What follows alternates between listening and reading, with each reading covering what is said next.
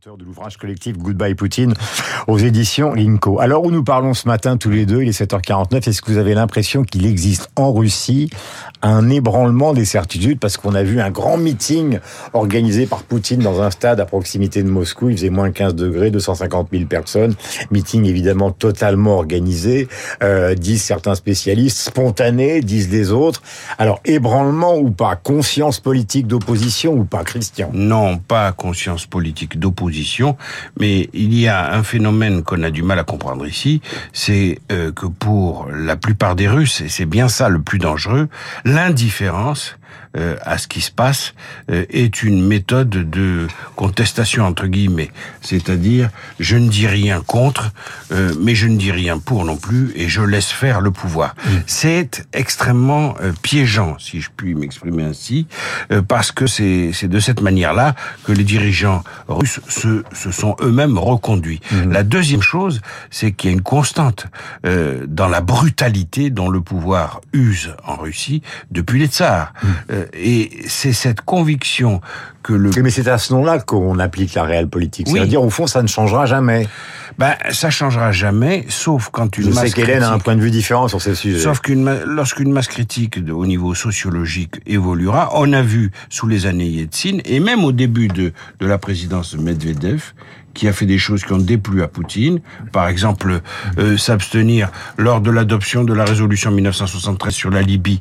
Euh, eh bien, la Russie a laissé faire les Occidentaux. Poutine est rentré dans une colère noire, mais Medvedev avait laissé faire. Mhm. Donc ça prouve quand même qu'on cherchait, les Russes cherchaient des points de contact avec les Occidentaux.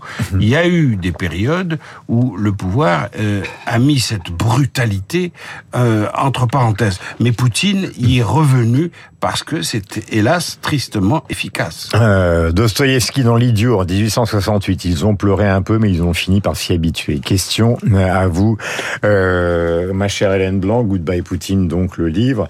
Est-ce que vous considérez que la seule solution, c'est finalement à travers tous ces articles, tous ces historiens qui, je le rappelle, racontent euh, dans le détail l'histoire de la Russie, l'histoire de la Crimée, l'histoire de l'Ukraine, est-ce que vous avez l'impression que la seule solution totalement hypothétique pour l'instant, ce serait que Poutine soit renversé de l'intérieur?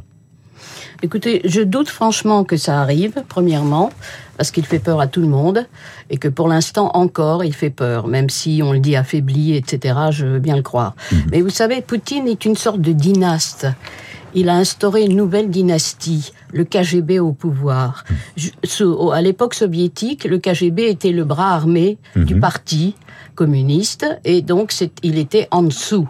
Il n'était pas le pouvoir. Il n'était pas le pouvoir. Maintenant, c'est le KGB qui est au pouvoir.